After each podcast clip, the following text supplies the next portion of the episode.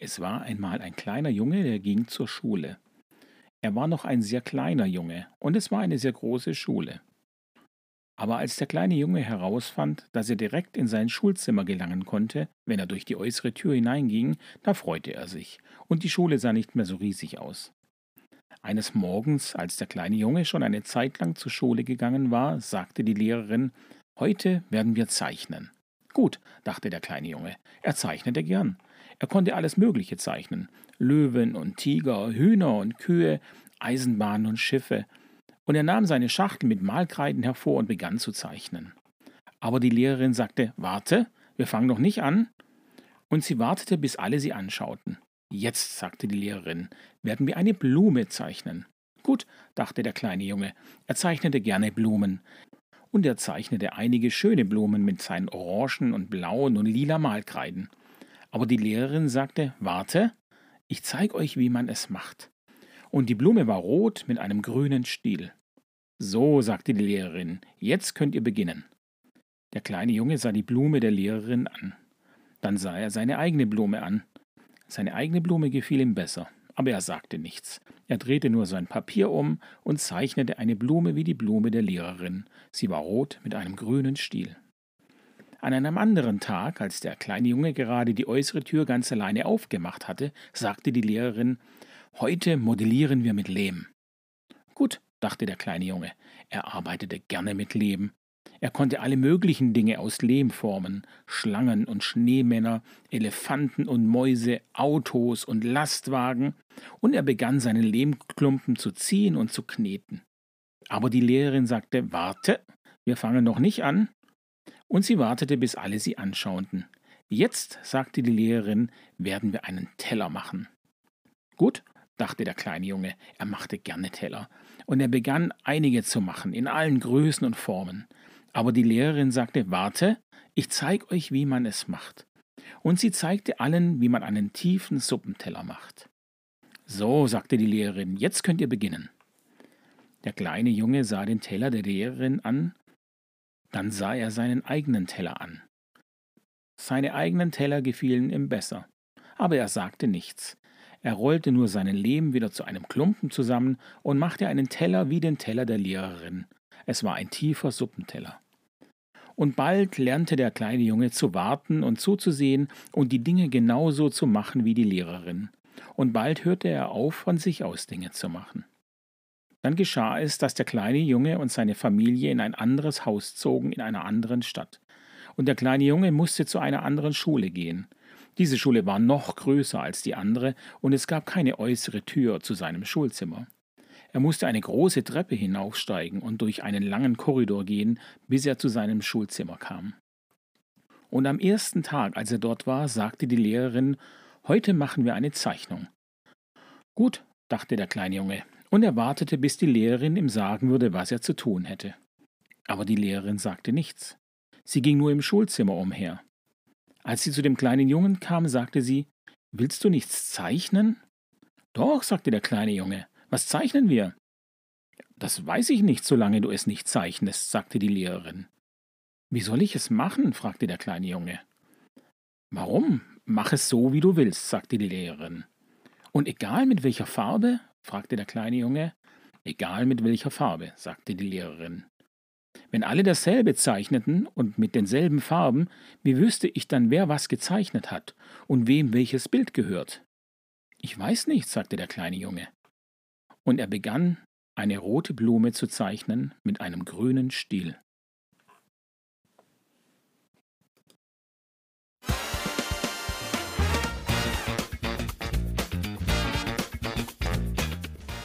Hallo und herzlich willkommen beim Podcast Schule und andere Kleinigkeiten mit Florian Marquardt, Lehrer aus Baden-Württemberg. Ein Podcast mit Geschichten aus dem Alltag der Schulen in Deutschland. Schön, dass du dabei bist und jetzt geht's los.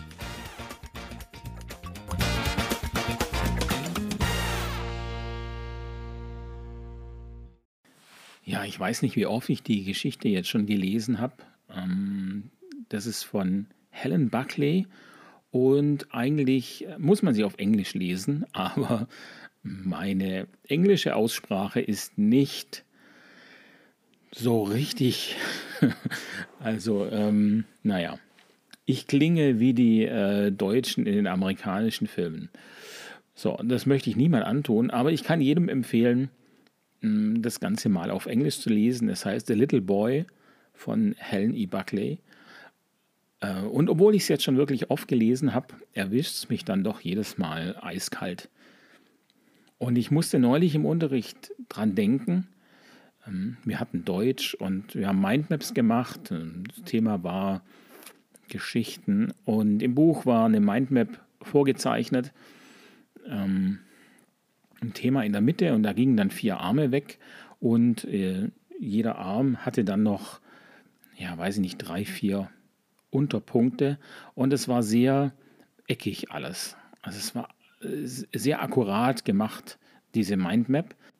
Und ich, ja, also optisch hat mir die schon von, von vornherein nicht gefallen. Ähm, aber so war sie halt nun mal im Buch und die ähm, Schüler konnten dann in diese Arme, in diese Unterpunkte äh, ihre Ideen eintragen. Manche waren, waren schon vorausgefüllt und dann haben die das gemacht. Und wir haben, äh, glaube zwei Tage später mussten sie dann eine eigene machen. Und dann kam ihm genau die Frage, also ein, ein Kind hat sich eine Geschichte überlegt und hatte viel mehr Punkte auf dieser Mindmap und hat mich eben gefragt, muss ich vier Punkte machen? Und das fand ich so schlimm, dass ein Kind es nachfragt. Muss ich vier Punkte machen? Ich habe viel mehr Ideen. Und ähm, ja, da, da stand ich in diesem Klassenzimmer und ähm, dachte, ja, wieso, wieso ist es so? Also wir schränken die Schüler so stark ein, finde ich. Also es ist eine fünfte Klasse und die kommen aus der Grundschule und ich stelle natürlich schon fest, die sind echt geeicht in bestimmten Bereichen. Ähm, da gibt es Rituale und Dinge, die können die im Schlaf. Das ist ganz klar, das hat man so gemacht und genau so funktioniert es und genau so läuft es. Ähm, und ich verstehe schon auch ein Stück weit, warum man das so gemacht hat, weil es natürlich für uns Lehrer viel einfacher ist. Klar, ähm, wenn ich ein Ritual habe, dann muss ich es nicht jedes Mal neu erklären. Oder wenn wir Überschriften immer mit Blau unterstreichen, dann muss ich nicht mehr die Frage beantworten, mit welcher Farbe muss ich die Überschrift unterstreichen. Aber ich könnte ja auch einfach immer sagen, nimm deine Lieblingsfarbe. Ich mache das. Also ich, ich habe keine Vorgaben für Farben, aber Kinder fragen so oft nach Farben. Welche Farbe muss ich da nehmen? Welche Farbe darf ich da nehmen? Und ähm, wenn ich dann sage, nimm die Farben, die dir gefallen, dann gucken die mich, vor allem in der fünften Klasse natürlich, dann gucken die mich an also völlig verständnislos. Wie, wie, wie kann es denn sein, dass ich die Farben selber wählen darf? Und ich finde, wir Lehrer machen es uns da vielleicht zu einfach. Ja, hm. naja, ich weiß.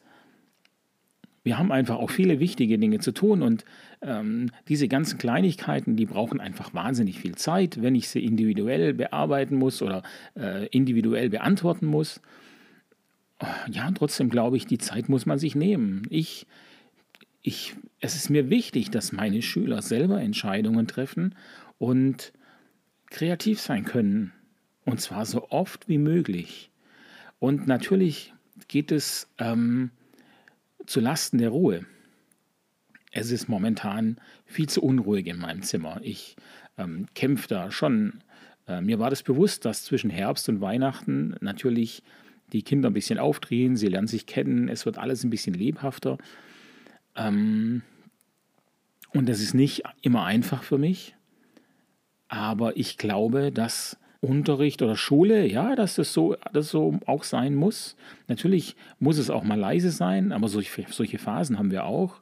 Da sind sie still und ähm, jeder arbeitet für sich, aber unterm Strich sind es ja kleine Kinder und die müssen sich bewegen und die müssen auch reden und die müssen sich auch kennenlernen. Das funktioniert nicht, wenn sie einfach nur still da sitzen und nach vorne gucken. Ja, also ich frage mich schon, wo ist da das Mittel? Wir brauchen Regeln, wir brauchen Rituale, das ist keine Frage, aber wie weit sollte ich als Lehrer gehen? Und ich denke eben, ja, die Kreativität ist da schon wichtig. Ich hatte an meiner alten Schule einen Kollegen, der aus der Waldorfschule kam. Ähm, der ging da in Rente vor einiger Zeit und der Staat hat ihn dann unter Vertrag genommen und seitdem arbeitet er an, an der staatlichen Schule eben. Und mit dem habe ich relativ viele Gespräche geführt und er hat dann immer aus seiner Waldorfschulzeit erzählt. Und ich fand es schon interessant, dass er eben sagt, ähm, das Lernen entsteht aus der Kreativität heraus. Und ähm, was, man, was man kreativ macht, macht man gern. Und dadurch lernt man auch mehr. Also in dieser Hinsicht, äh, glaube ich, hat er schon recht. Es gab dann schon auch andere Dinge, wo ich dachte, na gut, das ist vielleicht jetzt zu idealisiert oder wenn wir so an der staatlichen Schule arbeiten würden, also nur so in diese Richtung, dann würden wir halt vielleicht einfach unsere Ziele auch nicht erreichen. Wobei ich sagen muss, dass ich an den Zielen äh, immer mehr ja, ins Zweifeln komme, schon auch. Die Inhalte, die ich teilweise beibringen muss als Lehrer, halte ich für fragwürdig. Ähm, ich hatte es jetzt ja, äh, im letzten Podcast hatten wir es ja davon, eben auch Informatik. Äh, Informatik in Deutschland ist echt ein Stiefkind, finde ich, zumindest in Baden-Württemberg. Äh, Klasse 6 hat gar keine Informatik in der Schule. Ähm, Klasse 7 hat den Aufbaukurs Informatik, so nennt er sich, und da lernen die Schüler, was Binärzahlen sind zum Beispiel. Und ich frage mich, wozu? Wozu muss ein Kind wissen, was Binärzahlen sind? Wozu muss ein Kind Binärzahlen in Dezimalzahlen umrechnen können und umgekehrt? Wo ist da der Sinn? Ich halte dies schlichtweg für totes Wissen. Ähm, es gäbe andere Dinge, die viel wichtiger wären. Äh, vor allem gerade der, der Umgang mit den ganzen ähm, sozialen Medien, mit dem Internet, ähm, all diese, diese Vor- und Nachteile, die das Ganze mit sich bringt, halte ich für extrem wichtig. Wenn ich eben feststelle, die Kinder äh, verstehen das gar nicht so richtig und ähm, wissen auch gar nicht immer so richtig, wie sie damit umgehen sollen mit dem Ganzen. Und äh, ich dachte ja früher immer, dass die, äh, die, die heutige Generation sich mit PCs und so weiter auskennt. Das ist aber überhaupt gar nicht der Fall. Äh, die hängen den ganzen Tag am Handy und schreiben da WhatsApp-Nachrichten. Dadurch verändert sich auch ihre Sprache. Also ich stelle im Deutschunterricht immer wieder fest, kein Mensch schreibt mehr zusammen als Wort, sondern äh, die schreiben ZSM. Ganz einfach. Also diese, die Abkürzungen, ähm, die kommen viel mehr in den alltäglichen Sprachgebrauch, im schriftlichen zumindest.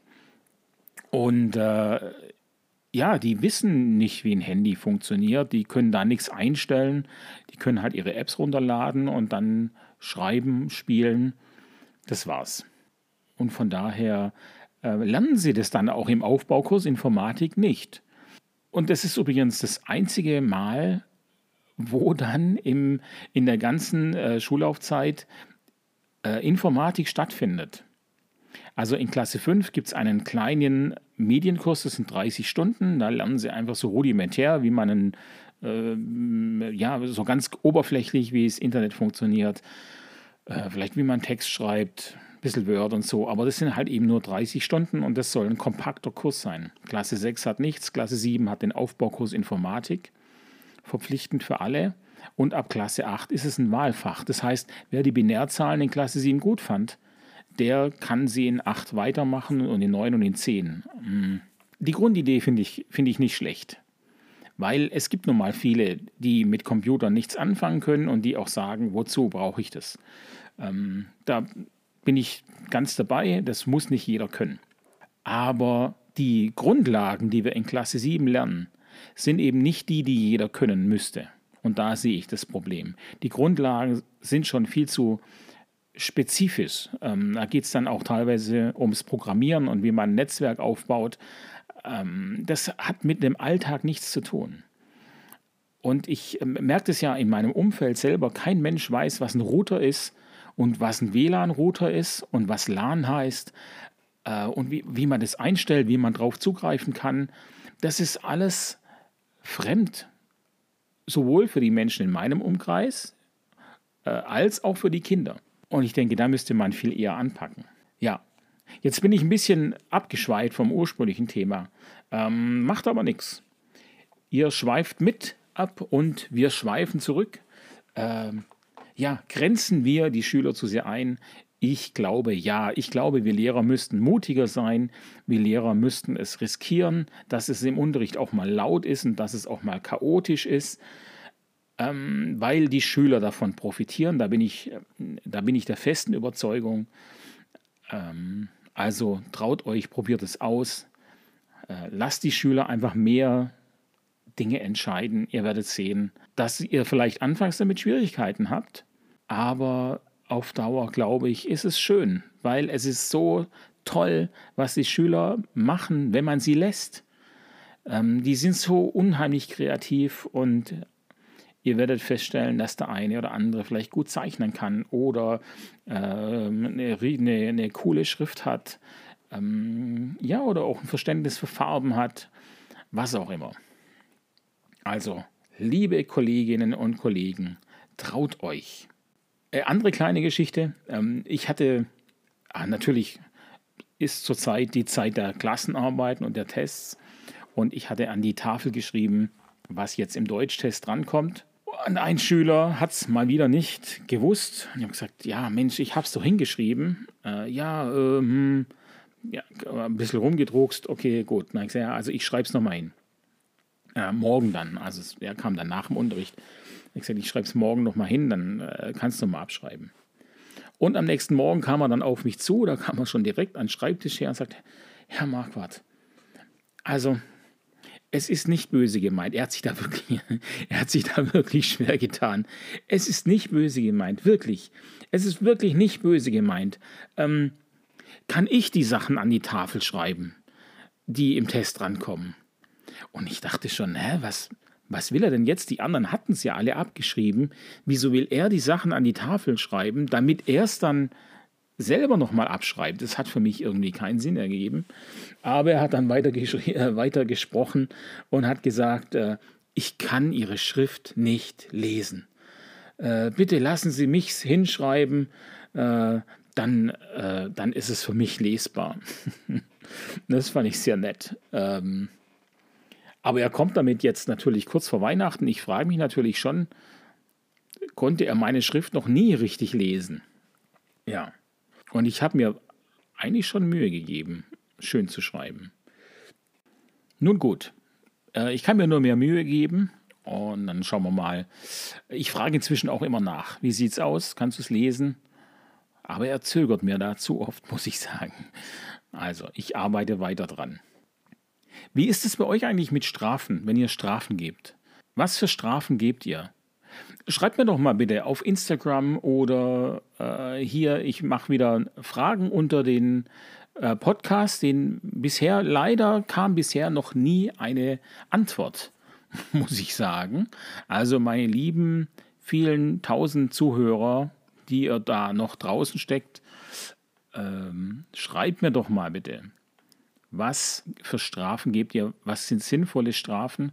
Ich hatte eine Phase in meinem Leben, da habe ich nicht sinnvolle Strafen gegeben, mit Absicht, um zu zeigen, dass es doch eigentlich sinnlos ist. Und habe dann aber, ja, das, da war ich relativ jung. Ähm, inzwischen bereue ich das natürlich ein bisschen, dass ich das so gemacht habe. Inzwischen versuche ich sinnvolle Strafen zu geben, logischerweise, weil es eben auch einfach sinnvoll ist. Vielleicht heißen sie deswegen sinnvolle Strafen.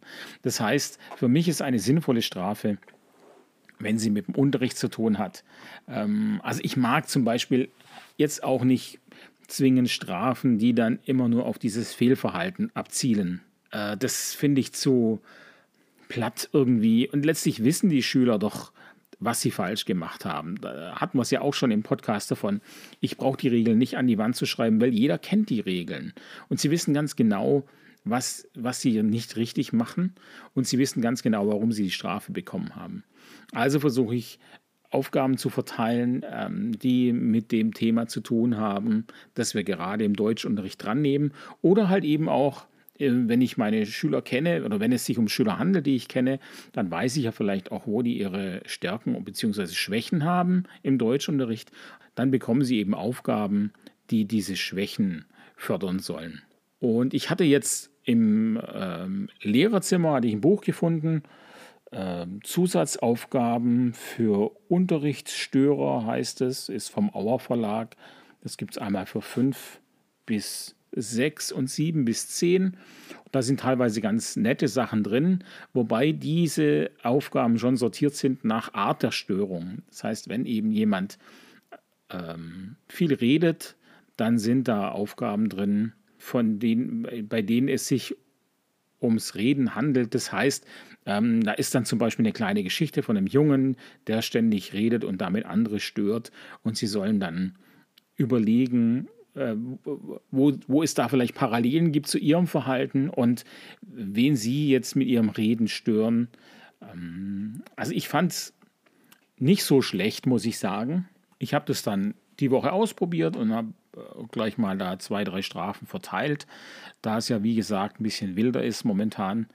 Und als ich dann zurücklaufe an meinen Platz, ruft ein Schüler, Herr Marquardt. Und ich dachte, huch, was ist jetzt los? Ähm, aber das ist ja auch so ein Problem. Er bekommt die Strafe für reinrufen und dann brüllt er mir da hinterher, Herr Marquardt, das ist ja wohl tollste Strafarbeit, die ich je in meinem Leben bekommen habe. Also Sie sind der tollste Strafarbeitengeber in der Grundschule. Da mussten wir immer so lange Texte abschreiben und so. Ähm, das hat mich natürlich sehr gefreut, ähm, einerseits. Und andererseits, als ich dann gesehen habe, wie er die Aufgaben erledigt hat, habe ich mich dann weniger gefreut. Äh, das heißt, er muss die nochmal machen. Das weiß er aber noch nicht. Das bekommt er noch mitgeteilt. Ja, das war ein bisschen äh, schlampig, wie er die gemacht hat. Darf man das Wort sagen, schlampig? Es fühlen sich ja immer gleich angegriffen und man muss ja ähm, sehr, sehr aufpassen, was für Wörter man benutzt. Ich glaube, ich hatte im Lockdown auch ähm, Schüler als Faulenzer bezeichnet, die nicht im Lockdown erschienen sind. Da waren dann teilweise die Eltern äh, echt angefressen, dass ich das Wort benutzt habe.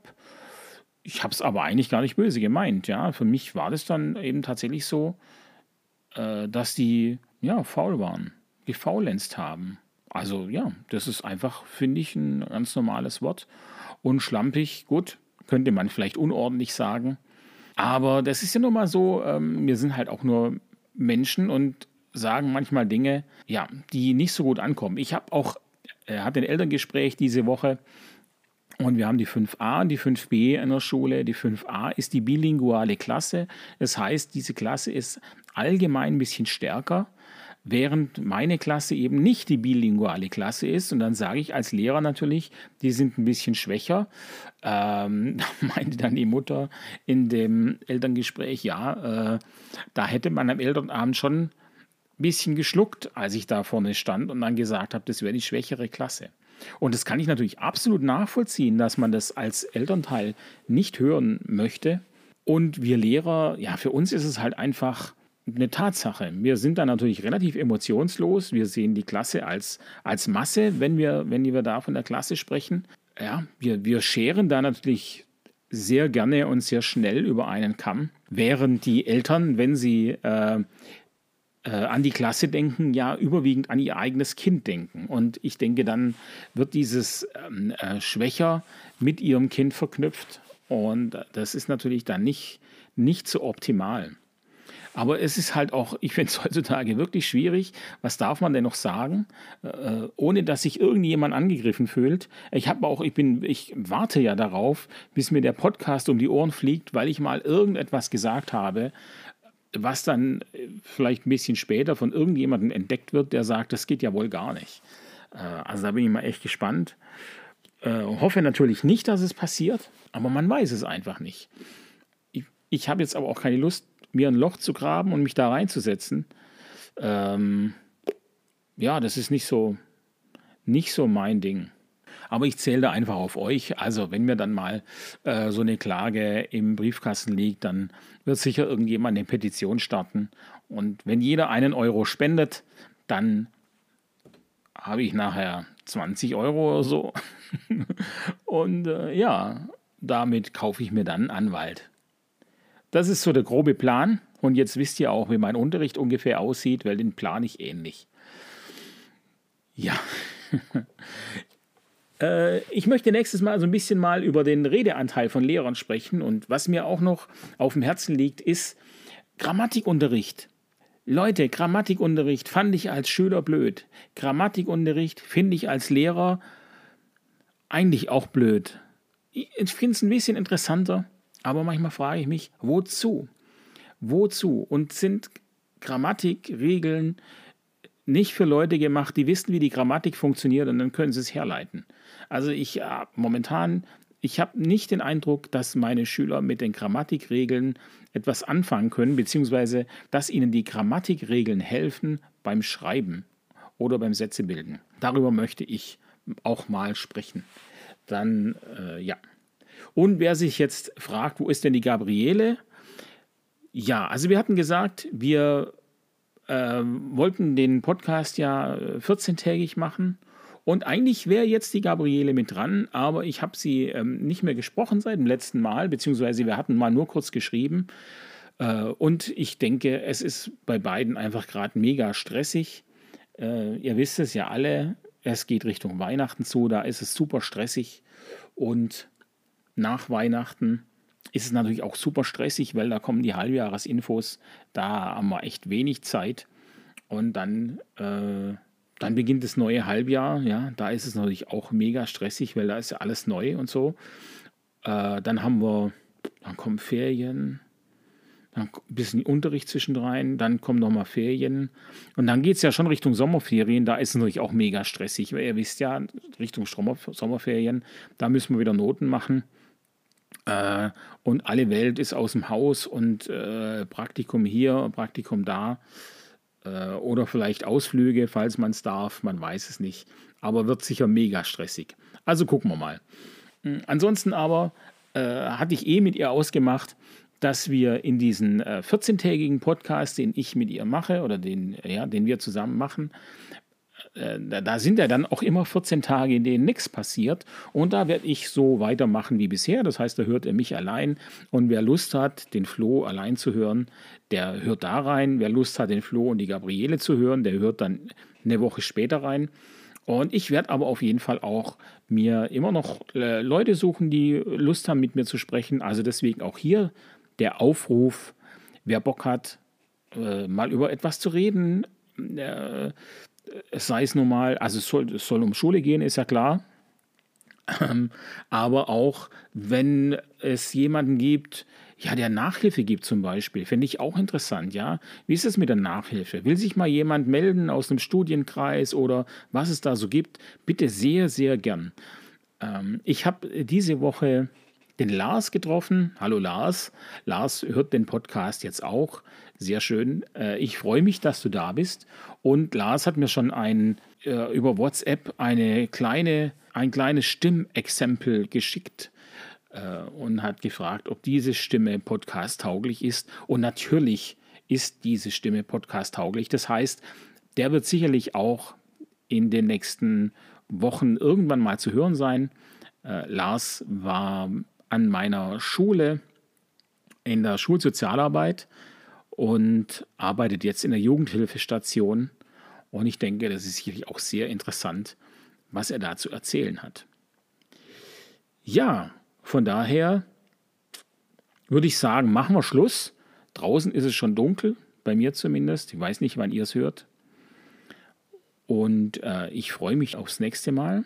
Vielen Dank fürs Zuhören und bis bald.